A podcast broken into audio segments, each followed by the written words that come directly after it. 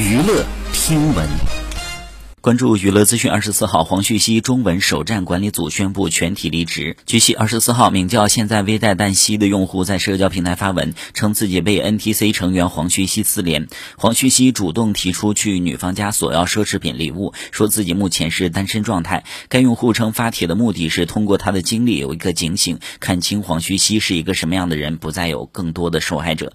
好，以上就是本期内容，喜欢请点击订阅关注，持续为您发布最新娱乐资讯。